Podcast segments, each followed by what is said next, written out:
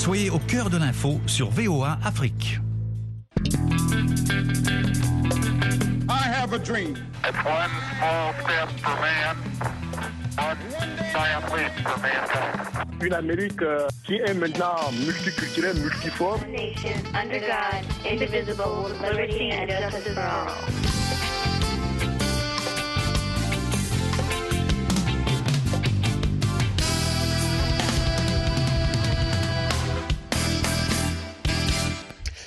Mesdames, Messieurs, bonsoir. Ravi de vous retrouver dans le cadre de l'Amérique et vous, édition du vendredi 22 septembre 2023. Vous êtes sur VOA Afrique. Nous émettons depuis Washington DC, capitale fédérale des États-Unis. Ce soir, nous parlons de la 78e Assemblée générale de l'ONU. Nous défendrons la démocratie, a affirmé le président Joe Biden à la tribune de l'ONU. Ce modèle de démocratie que vous nous avez si insidieusement et savamment imposé ne marche pas, a réagi le président de la transition de Guinée, le colonel Mamadi Doumbouya. Deux visions opposées dans un monde confronté à des défis multiples comme la guerre en Ukraine, le changement climatique, la réforme de certaines institutions mises en place à la fin de la Seconde Guerre mondiale.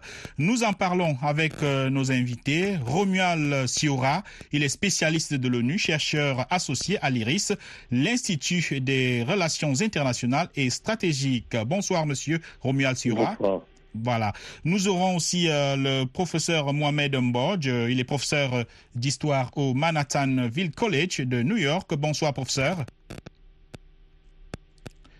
Nous avons perdu le professeur Mohamed Mbodj. On va le retrouver. En attendant, euh, euh, accueillons le professeur euh, Ngoy Tibambe Germain, professeur des relations internationales à l'université de Lumumbashi. Bonsoir, professeur.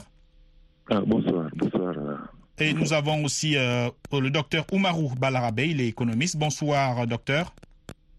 Bonsoir Mamadou Oumpa, c'est un plaisir renouvelé d'être avec les auditeurs de VOA. Merci alors à tous les invités. En attendant de retrouver le professeur Mohamed Mbodj, on va commencer le débat en s'adressant au spécialiste de l'ONU, euh, Monsieur Romial Chiora. Il est donc euh, chercheur associé à l'IRIS, l'Institut des relations internationales euh, et stratégiques. Monsieur Romuald, alors, L'Assemblée générale de l'ONU est devenue une tradition chaque année. Euh, Les chefs d'État arrivent à New York. Euh, On a parfois l'impression que c'est juste pour des formalités. Ils viennent, ils tiennent des grands discours, ils font des grandes déclarations, mais on n'a pas grand-chose de concret sur le terrain. Vous qui êtes spécialiste de l'ONU, dites-nous à quoi servent ces assemblées euh, générales et est-ce qu'on peut avoir des exemples d'actes concrets qui en sont sortis? Alors, à quoi sert, euh, à quoi sert l'Assemblée générale de l'ONU? À quoi servent euh, les différentes sessions de l'Assemblée, les semaines à haut niveau, comme celle qui vient de se dérouler à New York, comme nous appelons cela Euh, Tout d'abord, euh, il s'agit euh, d'offrir à l'ensemble des chefs d'État et de gouvernement de la planète une possibilité de s'exprimer face à la population internationale, mondiale, face aux médias internationaux et d'exposer leurs besoins, leurs critiques, leurs demandes. Euh, oui, effectivement, euh, on peut on peut dire que souvent l'Assemblée générale est remplie de beaux discours, ou tout simplement de discours euh, qui ne donnent guère suite euh, à quelque chose euh, par la suite. Mais tout d'abord, on pourrait déjà se poser une question. Qu'est-ce qu'est devenue l'Assemblée générale de l'ONU L'Assemblée générale de l'ONU, comme nous venons de le dire, euh, c'est essentiellement, un organe symbolique euh, qui offre un forum international euh, qui permet à différents chefs d'État et de gouvernement de se rencontrer au-delà de l'Assemblée même, dans les couloirs de l'ONU, etc., etc., etc. Cette plateforme d'échange a fonctionné euh, pendant de nombreuses décennies. Il y a eu certes de discours qui n'ont pas véritablement donné suite. Certains ont quand même donné suite. Rappelons-nous euh, les discours euh, même de Yasser Arafat en son temps qui ont influencé l'opinion. Je ne dis pas qu'il y a eu des suites concrètes politiques, mais qui ont pu influencer. On pourrait également parler euh, du discours de Nelson Mandela. Dans un tout autre ordre, on pourrait parler de l'intervention de Khrouchtchev dans les années 60, etc., etc. Mais la grande question qui se pose aujourd'hui, c'est est-ce qu'on parle encore de l'Assemblée générale des Nations unies quand quatre membres permanents des Nations Unies sur cinq ne se sont même pas donné la peine de se rendre à New York. Le président chinois, c'est devenu une habitude. Le président russe, euh, idem.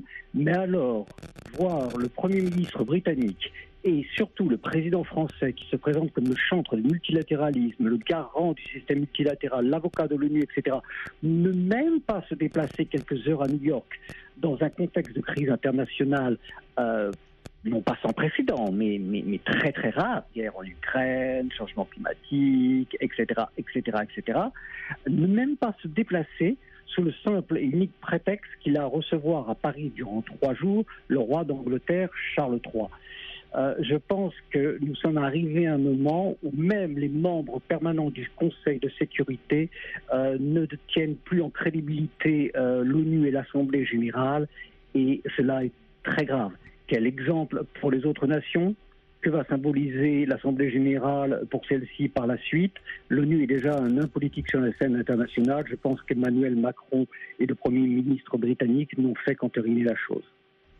Merci beaucoup, euh, Monsieur Romuald Siora, pour cette entrée en matière qui nous permet de comprendre un peu à quoi servent les assemblées, euh, l'Assemblée générale euh, de l'ONU.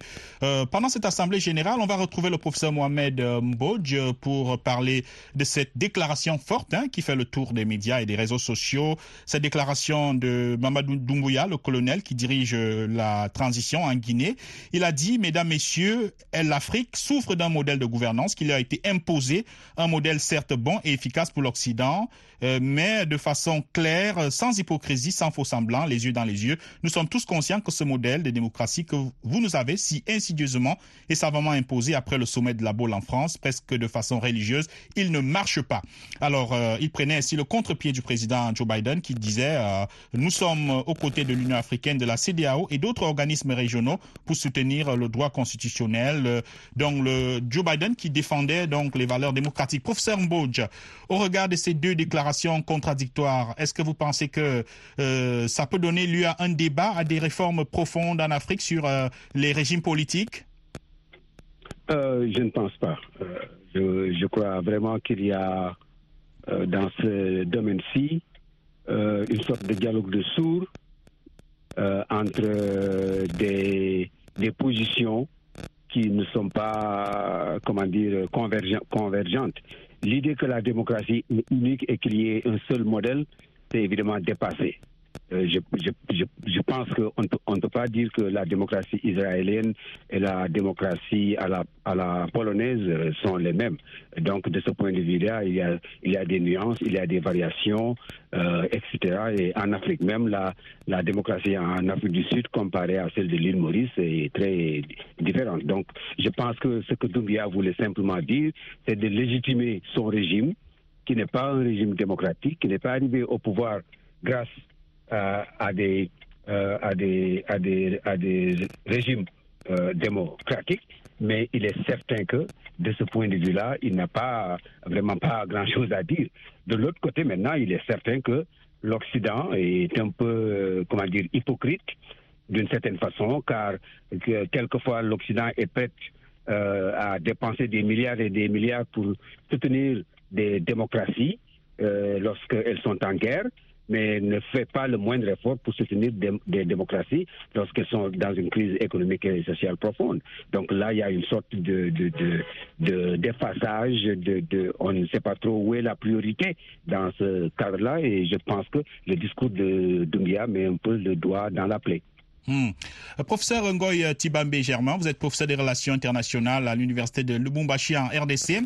Alors, le, le spécialiste de l'ONU le disait tout à l'heure, euh, l'Assemblée générale est l'occasion aussi euh, de permettre aux chefs d'État et autres dirigeants de se rencontrer euh, dans les couloirs de l'ONU. Est-ce que vous pensez que le problème, par exemple, qu'a posé le, colonel Mamadi Doumbouya qui dirige la Guinée est un problème déjà posé par d'autres leaders africains? Je pense au ministre des Affaires étrangères euh, du Mali l'année dernière qui dénonçait les coups d'État constitutionnels, les chefs d'État qui euh, manipulent les constitutions pour euh, s'éterniser au pouvoir. Est-ce que vous pensez que l'ONU peut être un cadre pour repenser les systèmes politiques en Afrique et dans le monde de manière générale? Bon, Merci beaucoup, monsieur le journaliste, pour cette question. Je voudrais d'abord bondir sur la première question que vous avez posé au premier collègue, ce que je peux appeler un discours discordant sur euh, la question de la démocratie. Euh, je pense qu'il est important que nous puissions être capables de distinguer la démocratie comme mot et la démocratie comme chose. Si le mot semble créer des démangeaisons, notamment euh, pour certains chefs d'État, mais je crois que comme Africains, aussi comme citoyens du monde, il faut quand même que l'on considère la démocratie comme participant euh, à une chose que l'on peut considérer comme un horizon qui permet à ceux qui sont au pouvoir de gérer l'exercice du pouvoir dans l'intérêt du plus grand nombre de gens. Et je pense que sur ce plan-là, euh, il faut quand même qu'on se convienne que cette chose-là n'est pas très mauvaise. hein. Alors, est-ce que l'ONU peut nous offrir un cadre pour discuter de cela? Je voudrais commencer par d'abord relever que euh, les différentes sessions de l'ONU, l'espace de l'Assemblée générale, peut aussi être considéré comme une sorte de liturgie hein, euh, que l'on organise, que l'on répète. Les gens peuvent ne pas y croire, mais on y croit parce que ça crée un temps, un moment, un espace euh, où on entend des gens parler, où on entend les, les leaders de ce monde échanger sur eux. Mais est-ce que c'est à ce niveau que peut se déclencher une certaine dynamique pour euh, résoudre les problèmes de l'Afrique, la question de la démocratie? Euh, Oui et non. Ce qui est intéressant, c'est que l'Assemblée, c'est vraiment un lieu de rencontre où les différents leaders euh, vont prononcer des discours, mais ça crée aussi une opinion, donc ça permet à la population, à partir d'en bas, de comprendre ce qui se passe. Alors, c'est aux dirigeants d'être responsables dans ce qu'ils font parce que ce qu'ils disent, ce qu'ils se réclamer, ce qu'ils décrivent, il faut que sur le terrain, en rentrant à la base, ils soient capables d'offrir des alternatives, qu'ils soient capables d'offrir un horizon de paix, un horizon de bien-être collectif euh, à la population sur le territoire desquels, euh, ayant le pouvoir, ils exercent celui-ci. Voilà. Donc, c'est à peu près ça ce que je peux dire. Voilà. Euh, alors, euh, on va se retourner vers euh, l'économiste, docteur Oumarou Balarabé. Euh, le président Joe Biden a évoqué la réforme des institutions issues de la Seconde Guerre mondiale. C'est une question également qui fait l'actualité internationale. Alors, comme vous êtes économiste, on va vous, je vais vous poser la question à savoir ce que vous pensez des initiatives hein, des États-Unis, les États-Unis qui disent renforcer la Banque mondiale à travers sa capacité de financement des projets et des prêts des pays à faible revenu et à revenu intermédiaire, ainsi qu'à renforcer la représentativité des pays en voie de développement au sein du FMI. Quel est votre avis sur euh, euh, cette politique des États-Unis annoncée par euh, le président Joe Biden? Oui, c'est, je, je, pense que c'est assez encourageant parce que il faut le noter très bien, autant sur les questions politiques de démocratie, c'est, ça relève plus de la déclaration d'intérêt parce que les États-Unis ne vont pas se bouger là-dessus. Autant sur des questions économiques, sur les questions économiques, les, États-Unis restent assez fébriles, même si ils, ils, restent un petit peu timides, mais ils sont très, ils sont très vigilants sur les questions économiques et de gouvernance économique et ils font plus attention à cela. Et donc, vous voyez que, en réalité, c'est juste la résultante de, de la mobilisation du BRICS. Qu'est-ce que je veux dire? Qu'est-ce que j'ai envie de dire En fait, c'est que le, monde s'est polarisé. L'ancien ordre mondial avec la Banque mondiale et, le, FMI, plus le G20 ne suffit plus à, assurer la gouvernance mondiale. On a de nouvelles institutions qui se sont rajoutées. Il y a, le BRICS, c'est-à-dire c'est des pays à revenus intermédiaires ou des, des, pays à originalité économique qui se retrouvent entre eux, qui veulent sortir une, une alternative aux institutions de Bretton Woods et, au, au, G7 et au G20. Et, finalement, je pense que ça donne des résultats. Ça donne des résultats parce que autrement, on n'aurait pas pu faire réformer la Banque mondiale et le FMI parce que la, gouvernance actuelle arrange les, pays dominants. Il faut savoir aussi que la Banque mondiale, en fait, elle n'a pas été créée pour les pays pauvres. Elle a été créée après la Seconde Guerre mondiale pour aider à financer la reconstruction de l'Europe et du Japon. Par la suite, on a rajouté d'autres pays et donc les financements de la Banque mondiale sont peut-être allés vers le monde, mais en fait ont été dirigeantés et de manière un petit peu, on va dire, inéquitable. On, vous donne juste un exemple. L'Inde a pu se procurer via le dispositif Banque mondiale 110 milliards de dollars, la Chine 60 milliards. L'Afrique à elle seule, je ne sais pas si elle a pu mobiliser le tiers de ce montant. L'Afrique, quand je dis l'Afrique, je veux parler de 54 pays. Donc en gros, il y a moins de ressources disponibles pour les pays parce qu'en fait, il y a eu une première réforme qui a fait que la Banque mondiale est passée de l'appui à la croissance économique vers la réduction de l'extrême pauvreté. Mais en fait, est-ce que concrètement, ça, se traduit par de plus en plus de ressources? Non. Aujourd'hui, le président Biden vient d'annoncer 25 milliards de dollars qui vont être mis à la disposition de la Banque mondiale. C'est une bonne chose, mais encore une fois, je rajoute, ça sera insuffisant.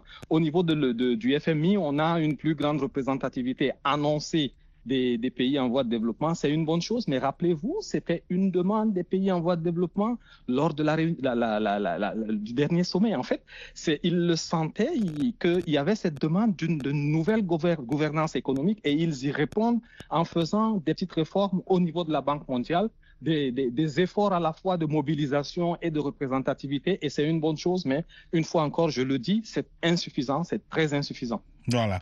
Euh, on va continuer à évoquer cette question de, la réforme des institutions donc, euh, issues de la Seconde Guerre mondiale.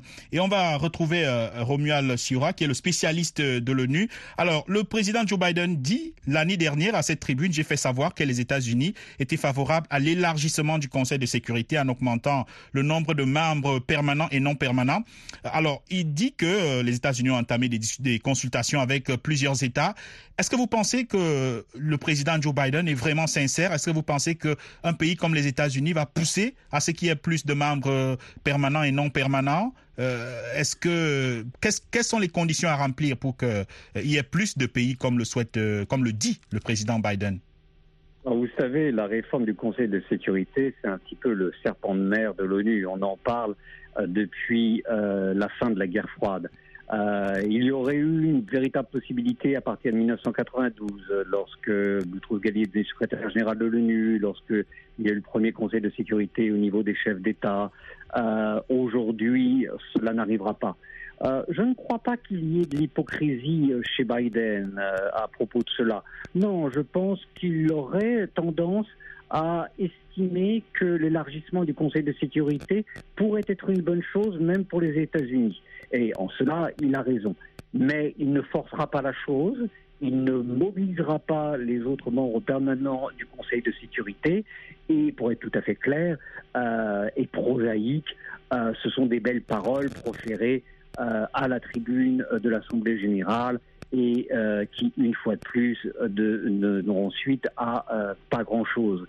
Euh, juste une parenthèse, pour ce qui est du FMI et de la Banque mondiale, comme mon collègue précédent l'a très bien mentionné, euh, si ces réformes sont possibles, c'est parce qu'elles ont été poussées euh, par euh, la dynamique des BRICS. Euh, en ce qui concerne l'ONU elle-même, euh, il n'y a malheureusement aucune énergie euh, qui puisse et qui tente véritablement de la pousser. Donc non, le Conseil de sécurité de l'ONU ne s'élargira pas. Pourquoi? Tout simplement parce que nous avons cinq membres permanents, dont quatre qui n'y ont aucun intérêt, même si ce sont les quatre qui, ironiquement, ne se sont pas rendus à New York cette semaine. Premièrement, euh, malgré aussi quelques belles paroles, la Chine n'a aucun intérêt à un élargissement euh, des membres permanents du Conseil de sécurité et de d'y voir, par exemple, rentrer l'Inde. Pour elle, c'est tout à fait impossible. Euh, la Russie euh, ne pas non plus de l'Inde et d'autres puissances émergentes parmi les BRICS. Si nous prenons les deux Européens, euh, la France parle souvent, oh oui, un siège permanent pour euh, l'Allemagne serait une bonne chose. Évidemment que l'Allemagne devrait avoir un siège permanent, mais jamais, jamais la France, croyez-moi, ne se battra véritablement pour que l'Allemagne obtienne un siège permanent. Tout simplement parce que la France existe encore à l'échelle internationale uniquement justement de par son siège permanent au Conseil de sécurité et sa puissance de feu nucléaire. Donc elle n'a aucun intérêt à voir le géant allemand euh, obtenir un siège permanent. Un Quant siège à la. Grande-Bretagne, qui est aujourd'hui une puissance secondaire, euh, si ce n'est régionale, totalement arrimée aux États-Unis depuis euh, le Brexit, elle n'a non plus aucun intérêt. Et bref, pour conclure, parmi les pays qui pourraient poser candidature, il y a déjà tant de débats. Rien qu'en Amérique latine, on sait que le Brésil s'opposerait au Mexique, que le Mexique s'opposerait au Brésil, l'Égypte ou l'Afrique du Sud pour le continent africain, etc., etc. Non, cela n'arrivera pas car il n'y a aucune volonté sincère de réformer euh, les Nations Unies et son système. Et au contraire euh, de la Banque mondiale et du FMI, il n'y a pas un groupe comme les BRICS euh, qui pousse à cela. Voilà. Euh, merci beaucoup. Alors, euh, on va se retourner vers le, professeur Mohamed Bodj. Alors, professeur, les pays africains ont poussé jusqu'à présent pour intégrer le Conseil de sécurité de l'ONU. C'est une question que je vous pose. Quel est l'intérêt véritablement d'avoir un pays africain siégé au Conseil de sécurité? Est-ce que ça peut être déterminant pour pousser l'agenda de l'Afrique, même si l'Afrique a, on va le dire, plusieurs agendas? Oui, euh, disons que, comme le vient de le dire mon collègue, en fait, euh, cela aurait été d'actualité il y a une dizaine d'années, quinzaine d'années ou vingtaine d'années, là où en particulier des, personnages charismatiques comme Nelson Mandela montraient le visage d'une nouvelle Afrique qui était capable même de donner des leçons au reste du monde. Euh, donc, on n'en est pas là à ce moment-ci. Donc, en réalité, c'est plus de, la rhétorique qu'autre qu'autre chose. Et, donc, euh, je, ne, je ne pense pas du tout qu'il y ait une possibilité, même pour les Africains, de s'entendre à qui va représenter l'Afrique euh, au Conseil de sécurité. Bon, on peut imaginer une représentation tournante où deux ou trois pays, donc euh, Nigeria, Afrique du Sud, Égypte, euh, vont siéger tour à tour au Conseil de sécurité. Mais là, ça va diluer euh, donc la capacité, la puissance, la représentativité africaine. Donc, je pense que c'est une solution pour laquelle les Africains ne, ne sont absolument pas des, comment dire, euh, demandeurs à cet instant précis. Je ne pense pas du tout qu'il y ait un consensus ou, ou même une sorte de tendance des Africains à penser que c'est un problème important. Hmm. Alors, professeur Ngoy euh, Tibambe, vous êtes euh, congolais. Dans votre pays, euh, l'ONU est très impliquée avec, par exemple, la MONUSCO. Euh, Qu'est-ce que vous pensez que l'ONU peut encore apporter aujourd'hui? L'ONU est de plus en plus critiquée en Afrique. On l'a vu euh, au Mali, par exemple, euh, même euh, chez vous en RDC. Quel regard vous portez sur le rôle de l'ONU aujourd'hui? Bon, je voudrais d'abord dire que l'ONU a été créée dans le contexte de la fin de la Deuxième Guerre mondiale comme une architecture devant faire concourir tous les États vers la paix. Mais actuellement, lorsque nous jetons un regard pour lire et décoder la dynamique de relations internationales, on prend acte de la complexité des relations internationales et cette complexité se caractérise pratiquement par euh, deux dynamiques. hein. La première dynamique, c'est ce qu'on peut appeler la diffusion, la transition du pouvoir. Et cette transition du pouvoir met euh, devant la sellette plusieurs acteurs. Le pouvoir bascule euh, de, l'ouest vers les puissances de l'est.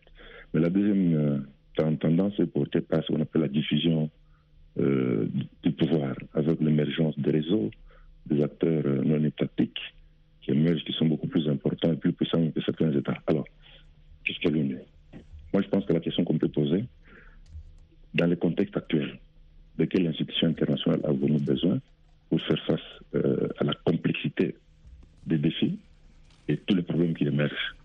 Parce que notre époque est réellement caractérisée par ce qu'on peut appeler la turbulence, hein, la turbulence dans les relations internationales. Alors, est-ce que l'ONU peut nous aider à résoudre les problèmes Oui, par exemple, même si vous n'avez pas posé la question, en lisant le discours de Biden et le discours de beaucoup de dirigeants africains, il y a ce que je peux appeler deux angles différents. Le président Biden pose les problèmes qui se posent en relation internationale qui nécessitent la participation de tous pour créer un monde de paix. Lorsque nous suivons le discours de chef d'État africain, c'est, excuse un peu, c'est un peu de l'autojustification, un peu de plainte, et on jette la balle aux autres. Le, problème euh, dans ce qu'on peut appeler le sud global en Afrique sont des problèmes liés à la construction de l'État, hein, à la consolidation de l'État, à la création, à la mise en œuvre des institutions qui soit capable de gouverner et les territoires et administrer les hommes qui vivent en, en étant capable de procéder à la valorisation des ressources et des richesses. Alors, Mm. qu'est-ce que l'ONU peut faire? C'est ça la, la grande question. Moi, je pense que l'ONU est au tournant et la communauté internationale est en train de procéder à un virage dont la suite est encore difficile à être. euh, La suite est encore difficile à être, à être évaluée. Merci beaucoup, professeur. Malheureusement, nous arrivons au terme de cette émission qui était très passionnante avec euh, les invités qui ont permis de mettre la lumière sur certains sujets d'actualité. Euh, à ce micro, Mohamedou Oumfa, la production, c'était Lionel Gaïma. Merci à tous les invités. Cette émission est disponible sur notre site web voaafrique.com. Au revoir.